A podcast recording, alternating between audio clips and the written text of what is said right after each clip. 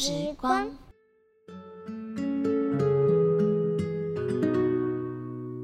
大家好，我是儿福联盟我好你好亲子共好服务的奶云，欢迎来到大人的我的睡前小时光。在这个孩子睡了，爸爸妈妈可能手忙着做家事、玩玩小游戏放松的同时，借我们你的耳朵，一起聊聊那些绘本故事之外的种种，也聊聊那些我们线上节目无法说完却想跟大家进一步分享的育儿议题。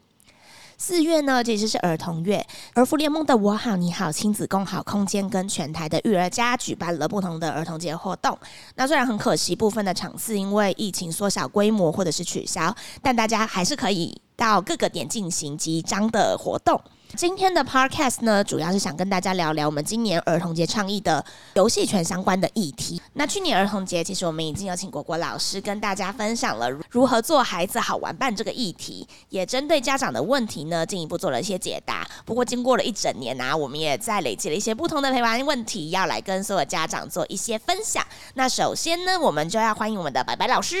Hello，大家好，我是白白老师。我另外我们空间的西西老师。Hello，大家好，我是西西老师，and 我是两个女儿的妈妈。所以今天西西老师过来也会跟我们分享很多他在育儿路上碰到的一些小 paper。是有家长在询问啊，果果老师就有说到，就是我们要跟随孩子，但是有一个家长就在问说，他们家的弟弟其实两岁，玩具就会玩一下就不玩了。身为就是应该要跟随孩子的这一个角度，他就想要询问说，他应该要跟着他去玩下一个玩具吗？他这样一直换玩具，一直换玩具，会不会就是长大变成注意力比较不集中，或者是他应该要怎么样去跟孩子讨论？其实这个也是我们最近刚好小时光现场的个妈妈也有问提问的问题。那他的孩子差不多是三岁。那刚奶奶老师提的，呃，那个孩子是两岁嘛？到底孩子怎样才叫做够专心？这边有一些资讯可以提供大家参考。大人会有自己的期待，会希望说，诶，他至少把这个玩具好好的玩完一个游戏，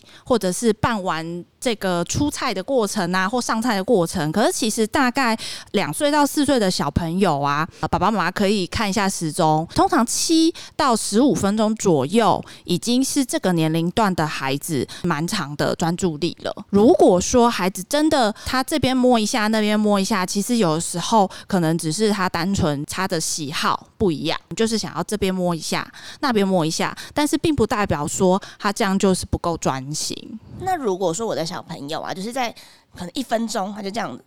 看一下看一下，然后就马上把它放下，然后就一直换一直换一直换，然后把整间压个 乱七八糟。我懂，这时候其实有的家长他会很头痛的是，就是小孩把它弄得非常乱。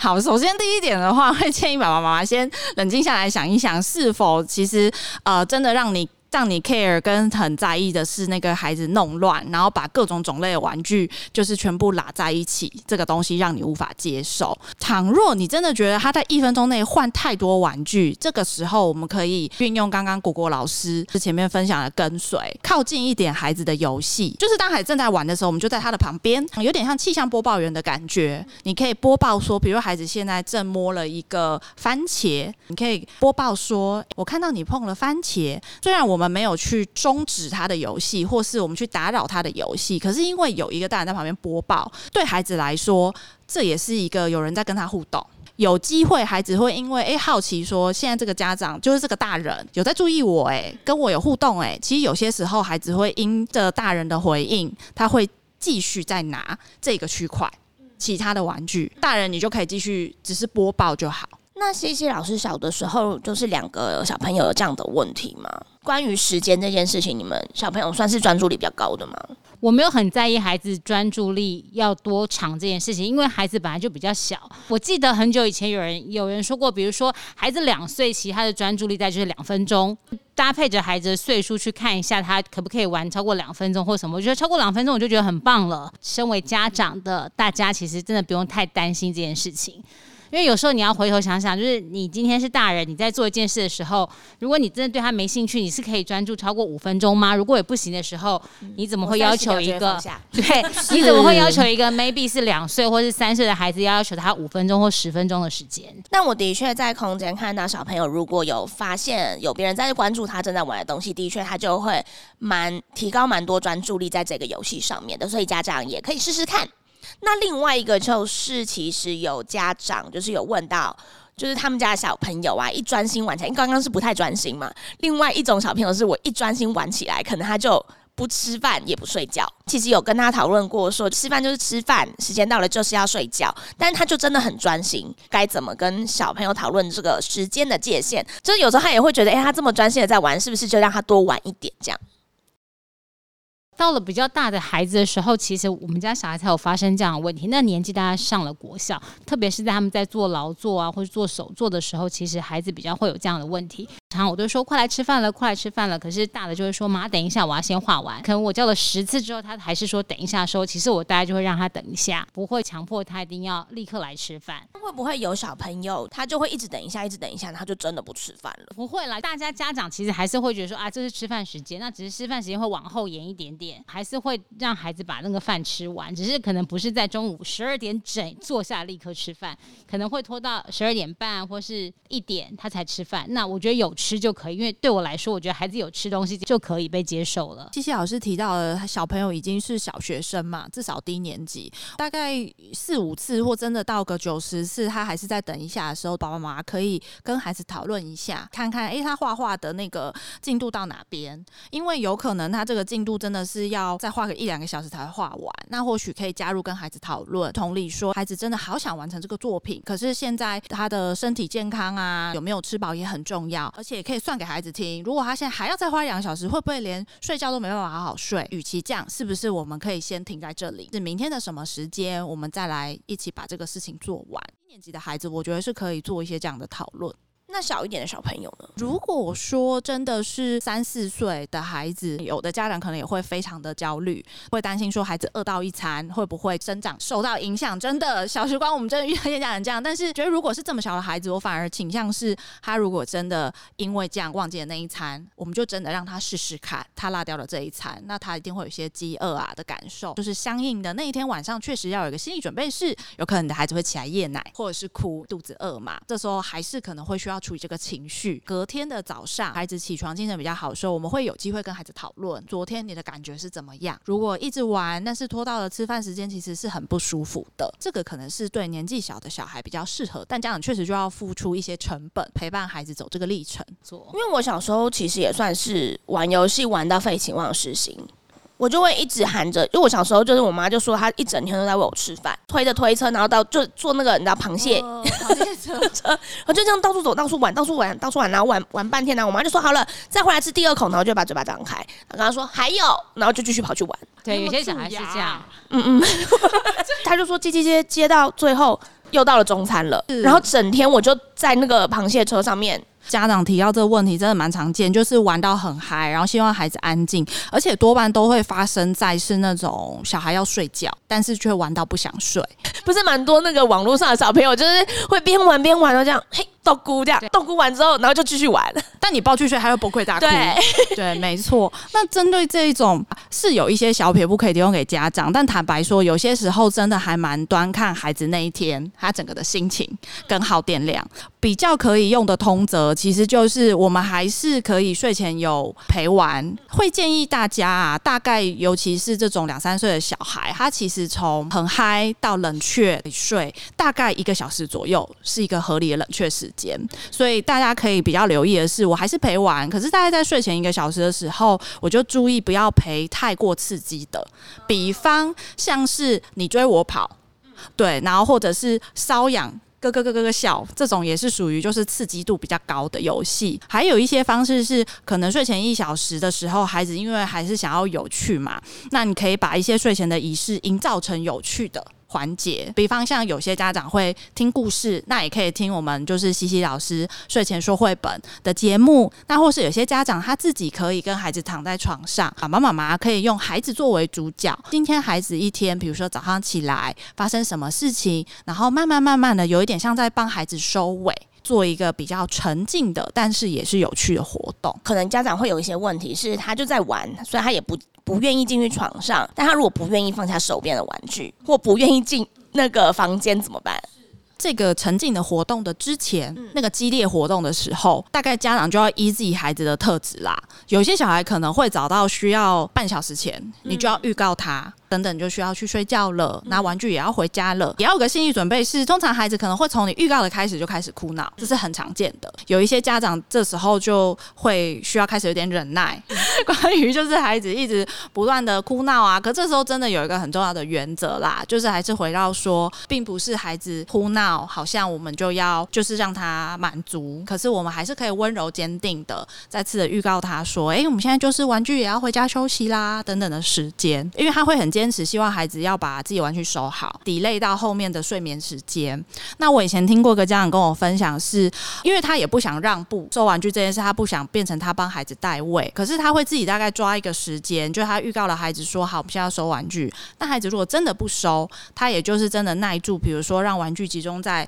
客厅的某个角落。隔天早上起床的时候，或是只要经过的时候，他就会机会教育孩子，就说哇，你看，就是哎这边有一些东西，然后我们大家走来来走去啊，其实好像也还蛮卡的什么的，就会跟孩子有意无意的这样子做一些暗示，这样子潜移默化一两天，后来有一天孩子他就自己就把自己的。玩具就收起来了，因为他自己也觉得，哎，这个玩具在那边也影响他自己想玩的空间，他就把它收起来。所以这也是一个可能家长会有一些坚持，但是怎么跟孩子去商量？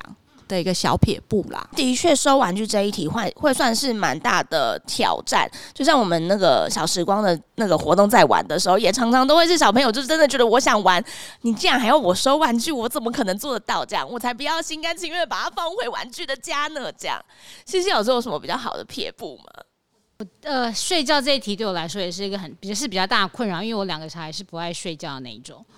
就不吃饭又不睡觉，你说我，你说我的人生还要不要继续往前走？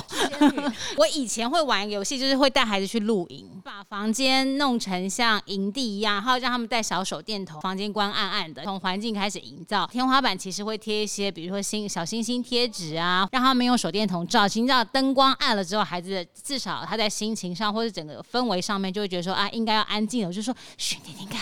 有没有萤火虫的声音。去听听看有没有什么样的声音，然后孩子慢慢就会觉得哦，没有声音，没有声音了。就是手电筒从向上照，慢慢慢慢就平躺了这样。但他真的需要一点时间，但是可能我就会做玩露营的游戏，这样带孩子回到房间，把灯关掉。小时候他们会睡小床，所以其实我还会用一个很薄的被子把它罩在小床上面，让他用手电筒在里面玩一下，有一些小缝偷看他这样，至少没有闷到孩子。我大概会玩一个露营的游戏啦。就创造一个安静的环境，暗暗的有星空，有一些声音，然后我当然会放一些故事或是睡前音乐。睡前音乐是和睡前故事是每天必须的，让睡觉的地方变得好玩，的确也是一个蛮不错的方法。孩子当然是就是年纪比较大一点，是针对收玩具，但是一两岁我觉得真的很难跟他有什么交换，但可能要两三岁的孩子的时候，他开始语言发展也比较好的时候，其实我们就会有一个，比如说亮粉好了，其实很多家长听到我让孩子玩玩亮粉都会深呼吸。谁会让孩子在家里玩亮粉或者是玩面粉？其实我都让孩子在家玩，就是但是亮粉我就会先他说啊，你要在浴室玩。我记得我的露露小时候的时候，他就跟我说妈，那他一岁多吧，那时候其实我还没有觉得应该要限制孩子空间玩。太小的小孩，可能当下就是没有办法收玩具，或者当下就是没有办法完成这件事情。收玩具也不一定一定要收到完全好，就是比如说他有收了几样，然后比如你收一半，我收一半，那你收三分之一，我收三分之二，你也可以试小朋友的情况，让他知道说他还是应该要为这件事负责，但他不用一定要跟他较真到他把全部的事情都完成。有的时候我们其实想要带给孩子的只是一个观念跟一个负责任的态度。嗯，就我也要提醒，就是妈妈，就是当你在要求孩子的时候，有时候你要再把你的这的眼光或是你的想法拉回到，如果今天是你自己在日常生活当中，别人别人要求你各样都要百分之百的时候，你的你的心情是什么？更何况是一个年纪比较小的孩子，所以你就会给孩子比较大的空间和包容度，这样子也不要逼死自己。就像是比如说，我们有时候上班回家就真的超累的。对，你当下回家就觉得我今天真的不想要洗衣服。没错，我们都会给自己一个那个缓冲的空间嘛，就想说，那我明天再一起洗就好了。那有的时候也可以跟小朋友这样讨论：如果你今天真的很累了，或许我们明天早上起来的时候再一起把它收拾。刚刚谢谢老师的分享真的很棒。一样，我们还是让孩子理解他需要为自己玩玩的东西负责，可是是有。一些讨论的空间。其实，在我们小时光也是这样，就是孩子一定都会跟玩具难分难舍，但我们就会带着孩子说，比方，哎，现在你可以帮忙收一两个轨道，我们可能就视为说，哎，孩子是有达到这样子的任务，因为我们小时光孩子真的比较小，两岁居多。我记得这一次我们在脸书收集爸爸妈妈的困扰的时候，也有一题提到说，孩子非常喜欢玩组合式的玩法，煮菜还要搭配积木啊，在开车子啊，但是要收的时候就觉得好困难。我想说，这个好像也可以跟刚刚西老师分享的那个有一些呼应。我们一样要收，可是爸爸妈妈来说，那个收的困难是，呃，你会期待孩子要收到那个类别都非常干净吗？比如说菜一定要在菜区，车子一定要在车区，还是今天太难了吧？菜一定要在菜区，对，就是我放在冰箱里面的食物都没有办法这么完整的分类呢。没错，哎，可是这真的是很多爸爸妈妈希望的。大家可以考虑的是，我们依照孩子他发展能力可及，比方我们一样大小的，大的就放大篮子，还是小的就放小篮子。或许这也是一个折中方式，因为既然你的孩子都这么喜欢组合式的玩法，那是不是他收也不需要收到这么分门别类？如果假设有些家长他可能觉得说，哎，让小朋友可以把它分门别类，或许也是一种练习去做归纳跟整理。但是要几岁的小朋友才有办法做到这件事啊？我觉得真的也蛮看家长是从什么时候开始要给小孩这个观念。但我觉得不管几几岁，一开始家长一定要面临一件事，就是他势必得要前面先示范很多次。就他不能期待说，孩子虽然今天听得懂话了，也能表达，然后他只要嘴上出口令说菜要放这，车子要放那，其实无论如何，他都会需要经历一个，是他一边告诉孩子菜要放这，车子要放那的时候，他是手带着孩子的手一起做。至于说这件事要经历多久，坦白说，真的没有一个一定几岁立刻可以做到，因为也蛮看各位家长的耐心，可以到孩子的特性。没错，因为有些孩子他说不定有自己的固执，他就是希希望我今天这个车我就是要跟蔡一起啊，比如说来小时光的孩子，或者是像我们一些季节课或无力的孩子，觉得有可能大概到四五岁或是五岁是一个比较有机会可以训练。的程度，这个年纪五岁孩子大概一些控制力，还有一些理解能力，如果是在一般的发展的里程碑上，其实是比较有机会做到。说真的，如果你期待两三岁孩子做到，其实是真的有点太超过他的能力了，就不要勉强自己了。没错，刚刚有说到那个分类，我必须提供一个就是现实生活的状况。我女儿露露现在小二，最近才在学到分类哦，所以爸爸妈妈真的不要太要求年纪小的小孩一定要分类，只要把把玩具放回玩具篮，其实就是一件很棒的事情喽。小二就是现在是七岁的时候，课本才在教分类。比如说去露营，爸爸买了蔬菜类、肉类、水果类。肉类底下有几样是属于肉的，水果底下几样属于水果的。小二才教哦，各位爸爸妈妈。像我们一些课程里面或活动里面，老师的确也会运用像是面粉啊，或者是一些沙子这种比较。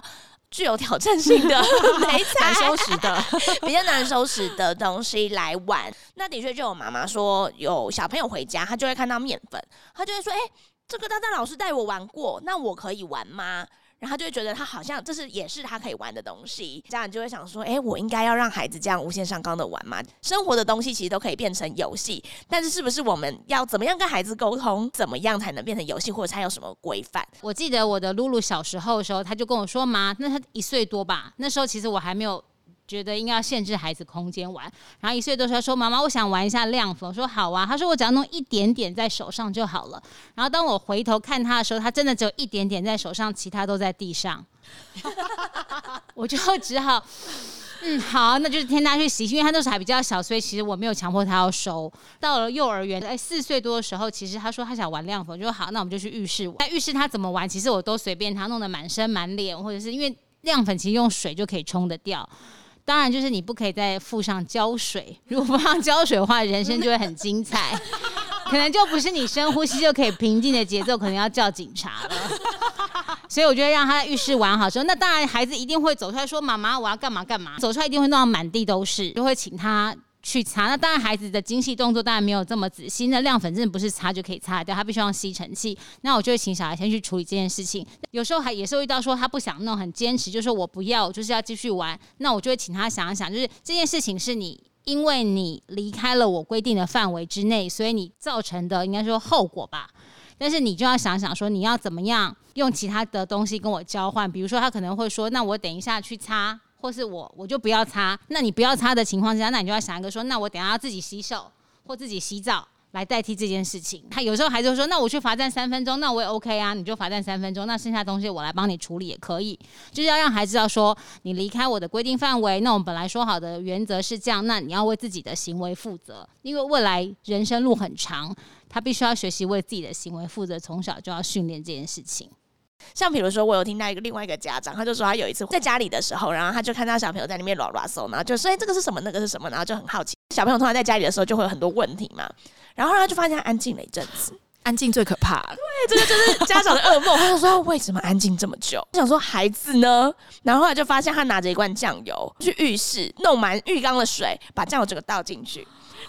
哇哦！还在泡酱油浴，是在卤味吗？然后妈妈走进去，小朋友就用一个天真无邪、非常开心的表情看他，就是哇，我做的很棒的那个脸。妈妈看了就是你知道，好气又好笑，想说他真的很开心，他也有创造力。这样，我当下该怎么办？就是小朋友什么东西都拿去玩这件事情，我该怎么跟他沟通？其实说到这玩呢，我们家小朋友也是很多的创意，比如说我家的墙壁就会有很多。小朋友觉得今天觉得今天自己表现很好，他就自己画了一个格子打勾，然后写星期一、星期二、星期三打圈打叉，随意的格子。他想要怎么样表达他今天的心情，或者他觉得，因为我们不是都会跟小孩说啊，就是你表现好，我们会有个 list 要勾选，说打圈打叉这样子。然后他就自己在墙壁上画了很多的格子。我的态度是，你就画吧，反正了不起，我就是最后擦掉，重新粉刷就好了。我的小的小时候非常热爱胶带。双面胶、透明胶带，他都非常喜欢。反正因为他们玩，其实我都不太会限制他们，手边拿东西他们都可以玩。有一次我就进了书房，我一转头发现我的书房的里面有个柜子，上面贴满了他的创作，用双面胶创作，都是胶带。但是我也是觉得好气又好笑啊，就把它拍下，因为我觉得这是孩子成长的过程啊。但是我会跟他说啊，这胶带我们不要浪费，我们就是要贴在有用的地方。那现在回头想想看那照片，觉得说天哪，我很棒哎！我就是 对孩子，其实他可以玩胶带这件事情，当成是孩子的一个创作，可能妈妈就没有这么焦虑这样子。而且你在回头看的时候，你就会觉得这些都是一些很美好的回忆。是，这它真的是美好的回忆。嗯。然后我还会让孩子玩什么啊？我会让孩子就是到阳台去玩泡泡，就随便玩。玩的同时，我跟他说，那就顺便把纱窗也刷干净。哇，好聪明哦！所以那个泡泡就会更多，孩子就玩的更开心。那当然要夏天了哦！我会让他们穿着泳衣，带着挖机，因为现在疫情期间也不能到外面去，所以在阳台其实有很多创意是可以玩，比如说玩泡泡、玩水彩。我都会让他在阳台玩这样子。如果我们把打扫或者是收拾这件事情变成有趣的事情的话，其实小朋友也会觉得很开心，想要参与。像我记得有一次我们在那个小时光的活动的时候啊，就大大老师就设计了一个喷枪，然后用颜料，然后我们本来是在地上作画，那小朋友就会觉得，哎，地上作画好像有点不过瘾。我们有一个白色的全白的整面墙嘛，他就往墙面喷这样。然后来喷喷喷，就因为小朋友这样玩了，就我们其实也就会让他玩。那玩了之后，后来大大老师说：“好，那我们下个游戏就是我们看谁可以把那个水彩擦掉最多，这样发给每一个人一个抹布。”然后就看到小朋友超级兴奋，每个人拿抹布猛擦，然后就把它擦得很干净。对，就是要把日常生活跟游戏做结合啦，孩子就会很热心、很投入这样子。我觉得你算是射手座的妈妈，胆子比较大，然后也放的比较宽的一个人。的确有一些家长，他就会是觉得不行，我就是要家里是。维持干干净净，不然我很痛苦。其实我们现在也蛮多家长是跟着，比如说阿公阿妈一起住，就是也不是只是他们自己的房子，就没有办法让孩子可以这样子处理的时候，该怎么办啊？我其实蛮常会遇到很多爸爸妈妈就会说，他也好想让孩子尽情挥洒，可他自己又觉得好痛苦。我觉得这件事还是要回到大家不用逼死自己，大家就是在自己可以接受的范围内，让孩子尽情挥洒。也就是你的孩子今天不会因为说他没有办法像其他人奔放玩面粉。或玩亮粉，他没玩到，他也不会因此损失些什么。当我们能够去笑看孩子的创意，或笑看孩子，这些都很好玩。有个最重要的原因就是家长你本身心情要放松。那既然要心情放松，我觉得就是用你可以接受的，像我们上礼拜小时光玩了刮胡泡加色素。白白老师我自己也是有发现，对于就是刮胡泡，如果在桌上哎搓揉，感觉好像很有趣。可是如果稍微有到其他的地方的时候，其实我自己心也会一揪，我是天秤座，但是我的月亮是处女座，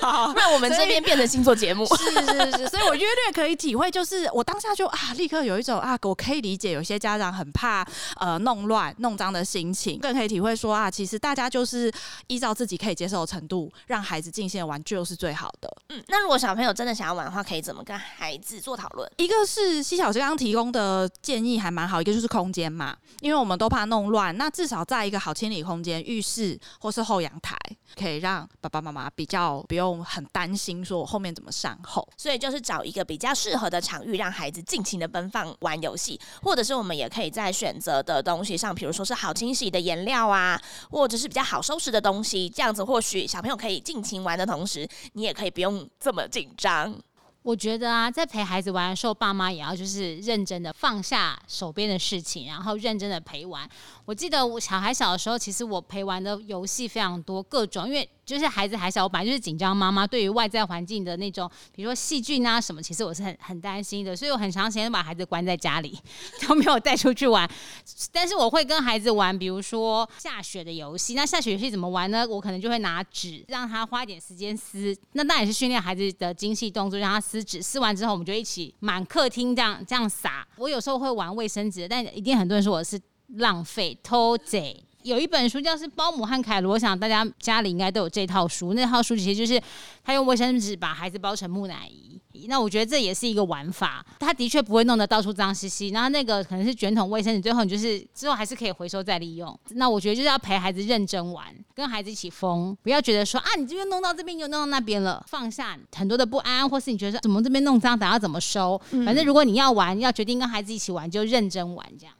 也放轻松玩，其实有的时候你就会发现育儿是一件很有趣的事情，仿佛带你回到童年。我这边看到一个是，呃，也是家长有提出的疑问，就是如果大人在陪小孩玩煮菜游戏，除了假装吃，还可以怎么陪？我觉得刚刚好可以呼应刚刚西小的是，我们怎么乐在其中，乐在孩子的游戏。当我们用可能很理性、很大人的逻辑思考去想说，哎，我要怎么陪他的时候，其实这时候已经有一点在失去那个玩的那个乐趣。关于煮菜这件事，倒是有想到几个，就是除了当然孩子一定会做菜给你吃嘛，你假装吃。或许你们也可以一起随便加入各种菜色啦，创造新的菜，或者是可以一起想想，假设我们现在有一个什么客人上门了，可以帮他出什么样的菜色，各式各样的玩法都是可以贴近孩子，然后又放松的。也想问徐老师，你们家里小朋友应该也常常玩陪煮菜的游戏？没错，我们家很长。小时候呢，我很疯狂，我还买了厨房，买了冰箱，都是否小孩子的，不是真的的那一种。他当然会煮一煮，然后叫你吃嘛。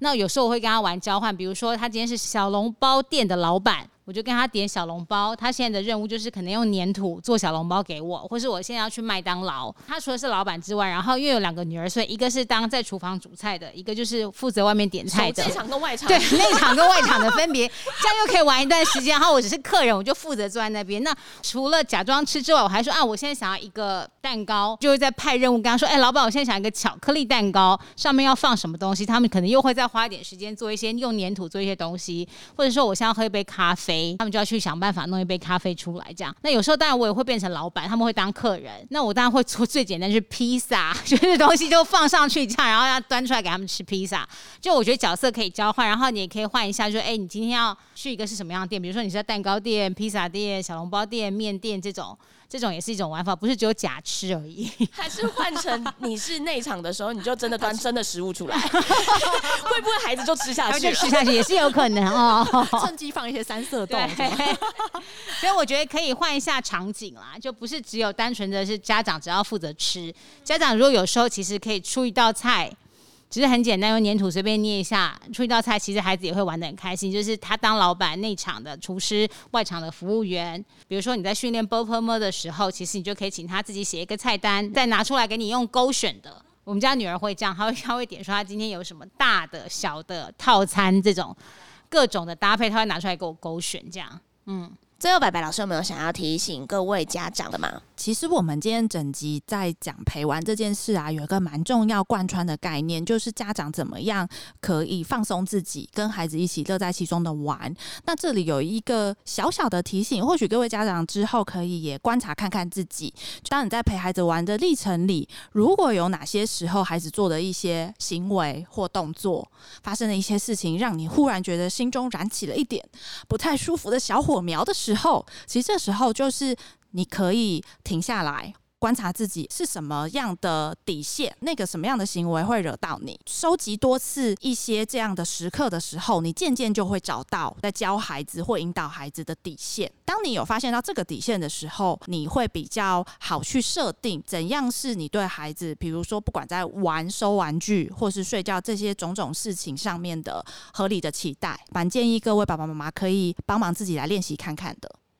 今天我们也谢谢白白老师跟西西老师的分享。那如果大家还有什么问题，或者是诶觉得诶刚刚听完了之后还有一些疑问没有获得解答的，都可以欢迎留言给我们。那如果说呢喜欢我们的节目的话，也别忘了帮我们在 Apple Podcast 给我们五星好评。我们就下次再见喽，拜拜。